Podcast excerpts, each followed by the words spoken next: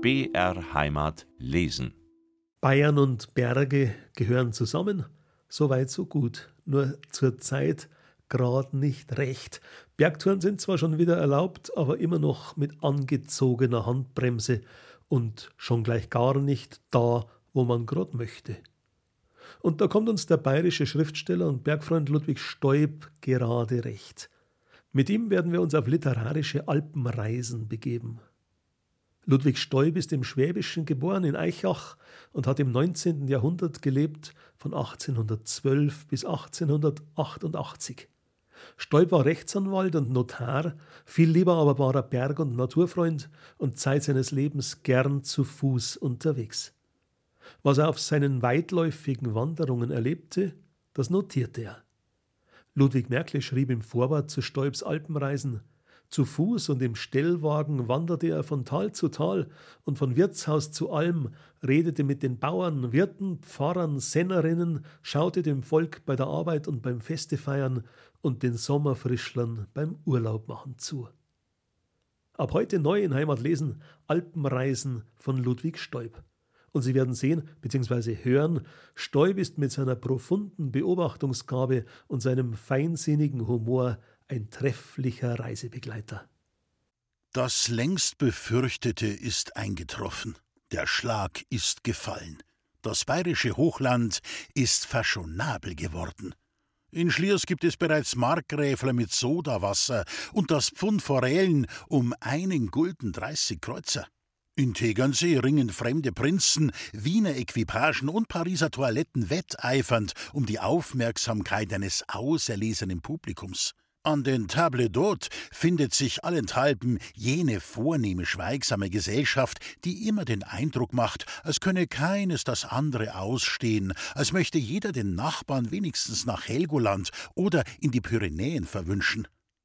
Vor allem wäre, wenn wir so viel Zeit hätten, das neue, geräuschvolle, wimmelnde Leben zu schildern, das sich jetzt in unserem Gebirge auftut. Die Eisenbahn bringt nie gesehene Schwärme deutscher Ausländer herbei. Westfalen, Niedersachsen und Friesen, Holsteiner und Mecklenburger, Pommern, Märker und so weiter, die alle freundlich aufgenommen werden, aber mitunter noch etwas ungemächliche Herberge finden ob dieser Strom fremder Landfahrer, der sich unaufhaltsam durch unsere keuschen Alpentäler ergießt, der Einfachheit der alten Sitten nicht etwa gefährlich werden könne, ist nur noch eine müßige Frage, da er anerkanntermaßen gar nicht mehr aufzuhalten ist. Die Vertreter der materiellen Interessen, die Posthalter und die Wirte, denken eher darüber nach, wie man den willkommenen Zuzug festhalten, ihn der verführerischen Schweiz, der schmeichelhaften Grafschaft Tirol entziehen und jene, die einmal gekommen, auch für die nächsten Jahre wieder herbannen könne.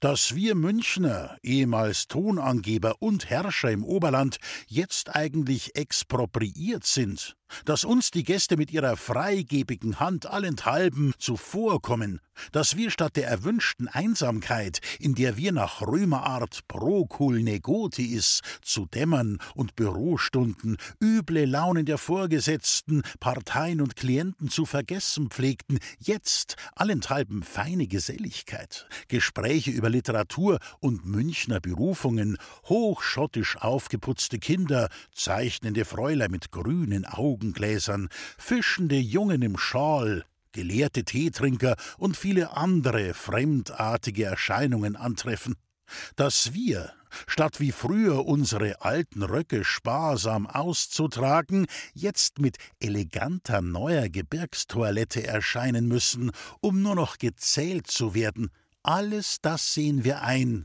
ergeben uns ins Unvermeidliche und trösten uns nur damit, dass wir unsere Alpen auch noch in ihrer Reinheit und Jungfräulichkeit, in ihrer Stille und in ihrem Frieden gesehen haben. Von jetzt an, heißt es, ist es damit vorbei und die wehmütigen Bergfreunde denken schon an neue Entdeckungsfahrten in ruhigere, auch wohlfeilere Länder, wie zum Beispiel in dem bayerischen Wald, jenseits der Donau und in andere Gegenden, die ich nicht verraten will, damit ihnen die neue Völkerwanderung nicht abermals nachsetze. Trotz unserer vorzüglichen Reisehandbücher mit ihren 20 und 30 Auflagen dreht sich in den Alpen das ganze Touristenheer, namentlich wenn Gattinnen und Töchter mitkommen, um etliche vielbeschriebene Orte, die nun einmal das Prestige haben. Man stürzt dahin zu Hunderten, drängt sich, stößt sich, schläft unter dem Dache, zahlt überspannte Preise und zieht verstimmt nach Hause, weil man's nicht besser weiß. Anderswo spitzen ganze Täler nach den Silberlingen der edlen Germanen. Da und dort blühen manche ganz treffliche Wirtshäuslein im Fichtenwalde oder auf der grünen Höhe. Da und dort walten in Sittsamkeit die lieblichsten Kellnerinnen, aber sie brechen nicht hervor aus ihrer Dunkelheit. Carent quia fate sacro. Das will nicht sagen, dass sie gerade ängstlich auf die Dichter warten, denn sie wären auch mit leidlichen Prosaikern zufrieden, wenn diese ihre Schönheiten in den Zeitungen nachdrücklich beschreiben wollten. Wären einst alle Örtlein bekannt, wo man sich still und ruhig seines Lebens freuen kann, so würden sich die Touristen mehr diluieren, mehr auseinanderlaufen, das ganze Alpenland wäre besetzt und vielleicht kein Ort überfüllt. Aber halt, diese Anschauung ist für die gewöhnliche Menschheit fast zu erhaben, zu großartig. Gibt es doch viele achtbare Männer, welche, gerade umgekehrt behaupten, wie eine heimliche Stelle gefunden, der solle ja nicht darüber reden, noch weniger schreiben, weil sie sonst auch andere finden könnten werfen mir doch boshafte Freunde höhnend vor, ich hätte mich selbst aus dem lieblichen Brixeleck hinausgeschrieben, was denn doch sehr zweifelhaft, weil die Vorzüge dieses Örtleins auch ohne meine Zutat nicht mehr lange verborgen bleiben konnten. Einige sind sogar der Ansicht, man könnte ganze Länder unter den Scheffel stellen. Nur nichts über Tirol schreiben, sagte mir neulich mit warnendem Finger ein hochgebildeter, aber, wie es scheint, wenig belesener Tourist. Nur nichts über Tirol. Gleichsam, als wenn ich nicht schon mehrere höchst lesenswerte Bücher darüber geschrieben hätte und als wenn das Land vergessen würde, wenn ein Autor weniger darüber schriebe. Der Jahrtag, welchen der Deutsche Alpenverein heuer nach Bludenz ausgeschrieben, lockte manchen Sommerfrischler aus seinem Standquartier. Das meinige war im Unterinntal aufgeschlagen, in dem einst so ländlich duftigen und jetzt so städtisch ledernen Brixeleck. Die ich rief, die Geister, werd ich nun nicht los, möchte ich mit bekannten Versen sagen, die jetzt fast zu häufig zitiert werden, aber gerade auf diesen Fall noch nicht angewandt worden sind. Ja, unser trefflicher Tambosi, unser Café National, Herr Ludwig Gampenrieder, überhaupt unsere vornehmsten Kaffee-, Bier- und Kuchengärten haben ihre besten Gäste, ihre schönsten Leute ausrücken lassen, um das liebliche Örtlein geistig zu biovarisieren. Was ich jeweils empfunden habe, wenn sie so Stück für Stück aus dem Eisenbahnwagen hüpften und von der heiligen Tiroler Erde Besitz ergriffen, das lässt sich eher nachfühlen als beschreiben. Nunmehr trippeln sie bereits durch alle Auen und krabbeln auch schon etliche Felsen hinan. Dabei sind sie so bergselig, so alpenfroh. Die Landschaft kann sich allerdings mit der Sendlinger Heide messen, und unter der Kramsacher Linde vergisst man sogar den grünen Baum. Die Nahrung ist stellenweise ganz genießbar, und was Bedienung betrifft, so ist der Münchner nicht verwöhnt. Er kommt daher ohne Verdruss zur Einsicht, dass sie auch in Brixeleck nicht besser ist als bei ihm zu Hause. Obgleich die kleine Kolonie keineswegs in politischer Propaganda macht, so hat ihr magnetischer Einfluss doch schon bewirkt, dass Herr Hillepold, der Lebzelter, Wachszieher und Passionsvorstand, seinen neuen Pumpbrunnen blau-weiß anstreichen ließ. Möge aus diesem Born nur unsere lauteren, konstitutionellen Grundsätze und in religiöser Beziehung jene aufgeklärten Ansichten pumpen, welche bei den bayerischen Wachsziehern von jeher gefunden wurden. So lebten denn die anderen alle die Herren und Damen vom Isarstrand und aus anderen Flussgebieten in heiterer Anmut zusammen und pflogen feiner Geselligkeit, während mich allein eine sanfte Melancholie unaufhaltsam in die nahen Wälder trieb. Um aber der allgemeinen Heiterkeit nicht ganz teilnahmslos zuzusehen und sich selbst auch ein Vergnügen zu bereiten, erhöhten die Eingeborenen so rasch als möglich die früher so angenehmen Preise, so dass jetzt selbst ein Berliner die Landschaft nicht mehr lächerlich billig finden wird. Wenn das Örtlein nur kein tellurischer Luftkoort, kein Stell dich ein für alle fünf Weltteile, keine Völkerrast wird, wie sie Herr Dr. Matziger zu Meran gegründet hat. Das kleine benachbarte Badel zu Meeren nennt sich allerdings bereits Universalbad. Und neulich sah man auch als unheimliche Vorboten in der Bahnhofsrestauration zwei schwarze Engländerinnen sitzen, die eine Suppe begehrten. Die deutsch gesinnte Schenkin, unsere Leni, welche in die Zukunft blickt, ließ sie aber drei Viertelstunden vergeblich warten, worauf sie schließlich verdrießlich abschwenkten, so dass das garstige Omen wieder verscheucht war. Für das vielverlangende und vielbezahlende Britannien die erhabene Schweiz mit ihren fürstlichen Hotellen und deren widerlichem Kellnervolk. Für uns anspruchslose Germanen das wunderbare Land Tirol mit seinen gemütlichen Wirtshäusern und deren lieblichen Kellnerinnen. Für mich selber gab es freilich schönere Zeiten, als ich hier allein noch alle fünf Weltteile repräsentierte und mit meiner kleinen Familie Völkerrast hielt. Nun aber fort und das schöne Inntal hinauf, an Märkten, Dörfern, Schlössern, an verfallenen Burgen und neuen Landsitzen dahin, um in der alten Stadt Hall zu landen und dort zum Bognerwirt in Absam zu gehen. Dort traf ich im Garten zwei befreundete Seelen, welchen es in der Welt auch leicht zu voll wird, so dass sie sich mit glücklicher Wahl dieses Absam, wo auch eine wundertätige Mutter Gottes, als Herbstsitz auserkoren hatten. Das grüne Tal von Innsbruck und die Landeshauptstadt selbst und die Stubaier Ferner lagen im Abendschein so verklärt vor uns wie ein Stück aus dem verlorenen Paradies. O du edler Friede, der uns da umwob, o du hehre Einsamkeit, die uns da umzog. Man glaubt wenigstens hundert Stunden jenseits der bösen Welt zu sein. Um aber auch der Sehnsucht nach dem Überirdischen einen sichtbaren Ausdruck zu geben, hat Herr Bogner in seinem mächtigsten Birnbaum hoch über der Erde ein Belvedere eingerichtet. Eine kleine Tenne mit Geländer und drei Stühlen, wo die Aussicht noch schöner als in dem Garten, wo der Mensch bei einem edlen Weine die irdischen Sorgen, Begierden und Leidenschaften noch leichter vergisst als unten. Wer den Sommer dort oben zubrächte, müsste ein edlerer Mensch werden. Ich meinte auf jener Tenne schon nach der ersten Viertelstunde selbst einige bessere Anwandlungen zu empfinden.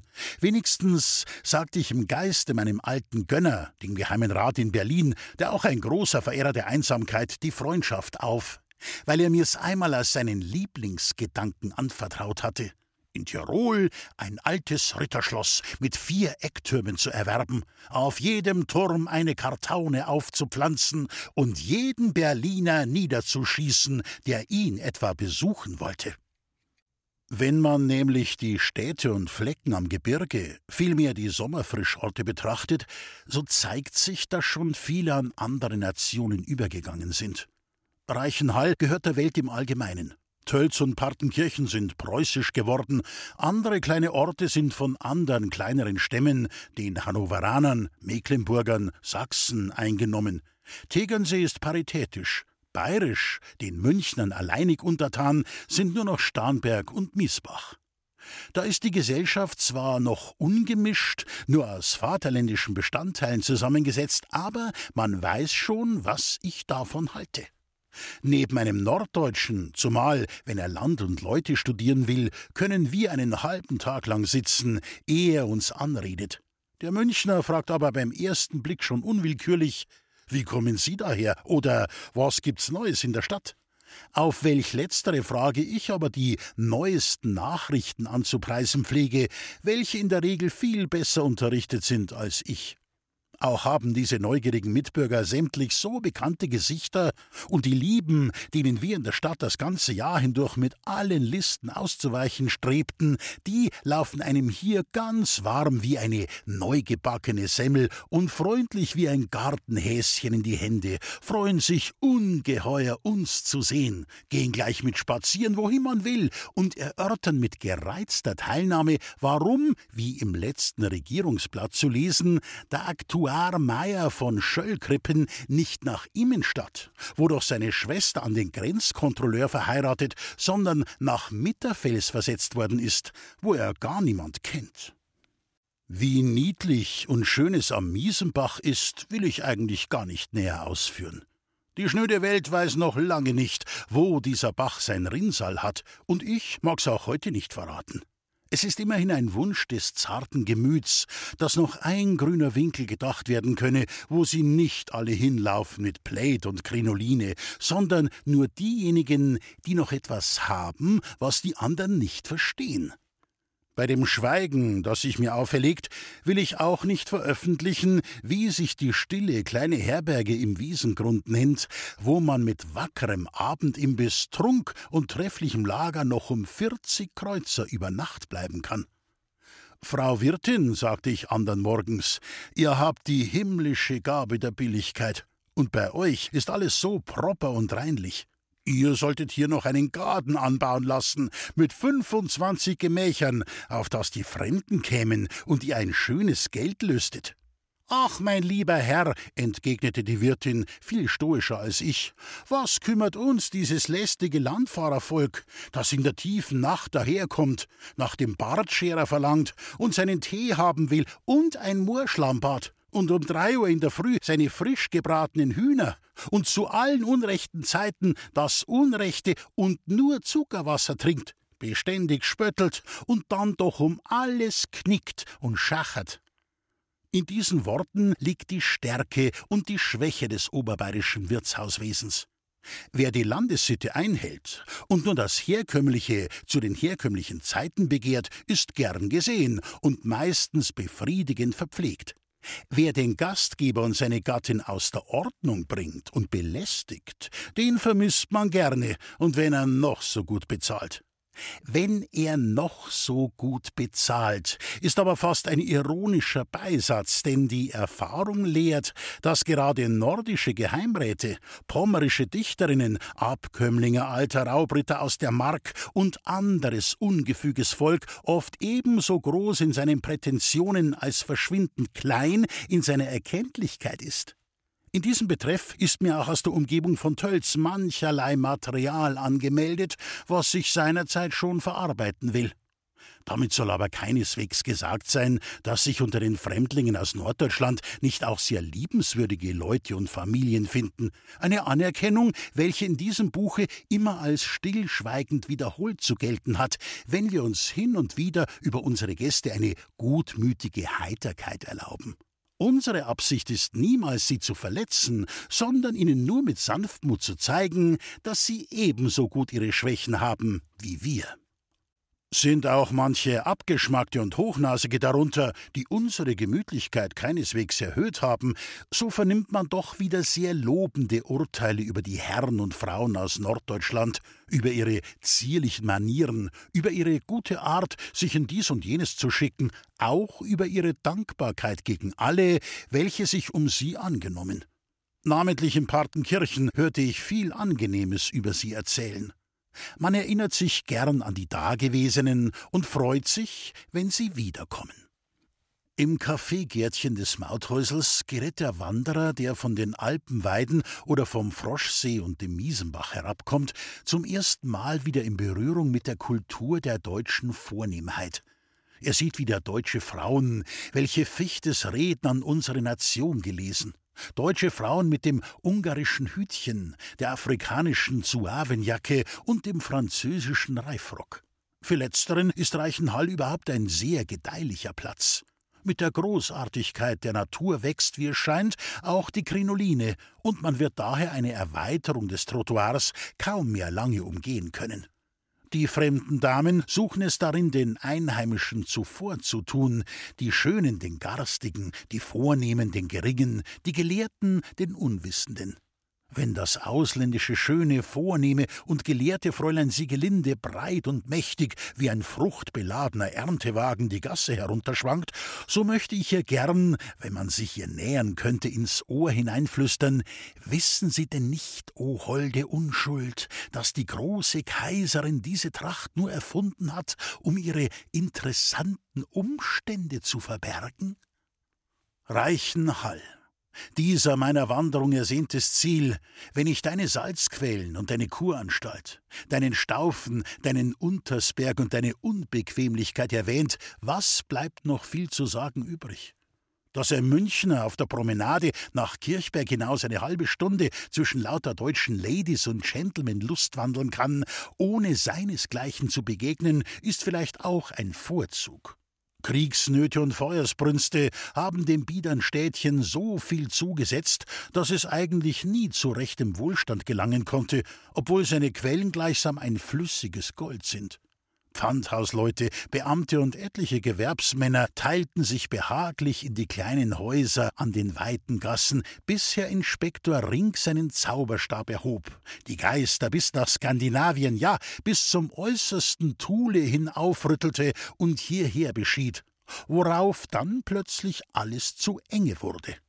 Wer hätte es vor zehn Jahren gedacht, dass jetzt in den Reichenhaller Gasthöfen die Fremden zu hundert, ja zu zweihundert an dem frugalen Tische sitzen und dass es der Neuangekommene oft nur der besonderen Gefälligkeit des Oberkellners verdankt, wenn er noch einen Stuhl und Teller erhält? Um diese Table d'Hôte weht eine europäische Atmosphäre, die ich für kurze Zeit gegen die vaterländische oft nicht ungern eintausche. Auf den Spazierwegen sieht man gekrönte Häupter und solche, die es zu werden wünschen. Damen von denkbar höchstem Rang, erb- und vortrefflich erzogene Nebenprinzen verschiedener Art, nebst vielen anhänglichen Seelen, die sich in solchem Glanze sonnen wollen oder müssen. Auch sonst soll viele Distinktion vorhanden sein. Geheimräte und andere gelehrte Häuser, die schon mehrere Bücher herausgegeben, tapfere und berühmte Kriegsleute aus unserer langen Friedenszeit, siebenfache Ordensträger, deren Verdienste gar nicht zu erfragen sind, und so weiter. An düstern Regentagen, wenn die Münchner unbeschäftigt sind, zanken sie gern. Sie zanken sich dann, wo es schöner sei, zu Partenkirchen oder zu Berchtesgaden und so weiter. Vielmehr die Partenkirchner Münchner resonieren über die Garmischer Münchner, wie sie es da drüben aushalten können, und die Garmischer wissen das ganz in ähnlicher Weise anzufangen und stellen die Partenkirchen als Leute dar, denen entweder Kopf oder Herz am unrechten Flecke sitze. In Eibling-Rosenheim erlebt man dasselbe wie in Traunstein-Reichenhall und in Garmisch-Partenkirchen. Über keinen Ort wird aber der Streit von allen Seiten her mit solcher Erbitterung geführt als über Tegernsee. Unausstehlich, schreien die einen, wunderschön, rufen die anderen.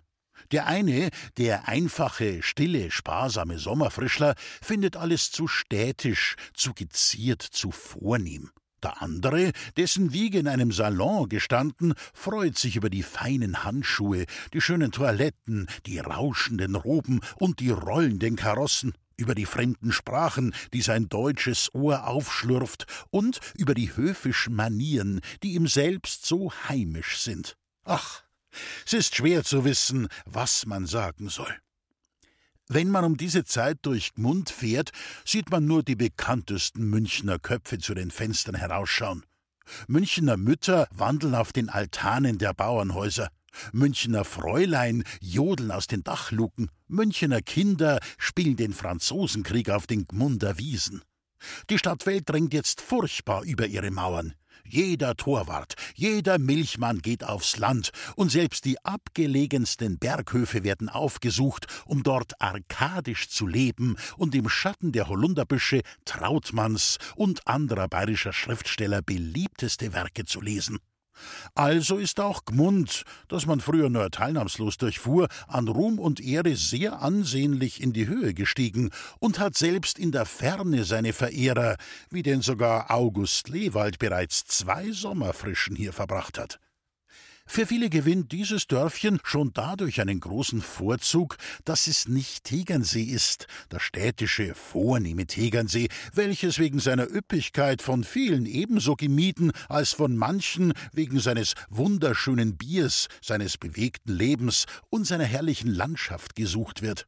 Andere laben sich an unserem Gmund, weil es den ersten reinen Vorgeschmack des Gebirges gewährt. Die Aussicht in die nahe Ebene ist durch einen grünen Hügelvorhang benommen. Der See lächelt so reizend an schönen Sommertagen.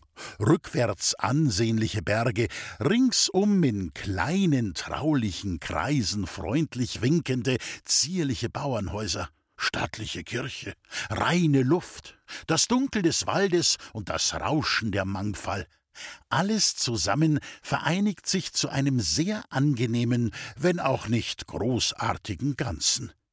Dass es damit unter hoch hergeht, mag man schon aus dem großen, sauberen Wirtshaus mit seinem Küchensalon und seiner ungeheuren Zechstube abnehmen. Ein Scheibenschießen knallte hier an uns vorüber in der alten Munterkeit. Abends spielte die Gebirgsschützenmusik ihre schönsten Stücke zu ihrem eigenen Vergnügen. Da sah man kostbare Blasinstrumente von jeder Größe und blasende Talente von 15 Jahren bis ans Greisenalter.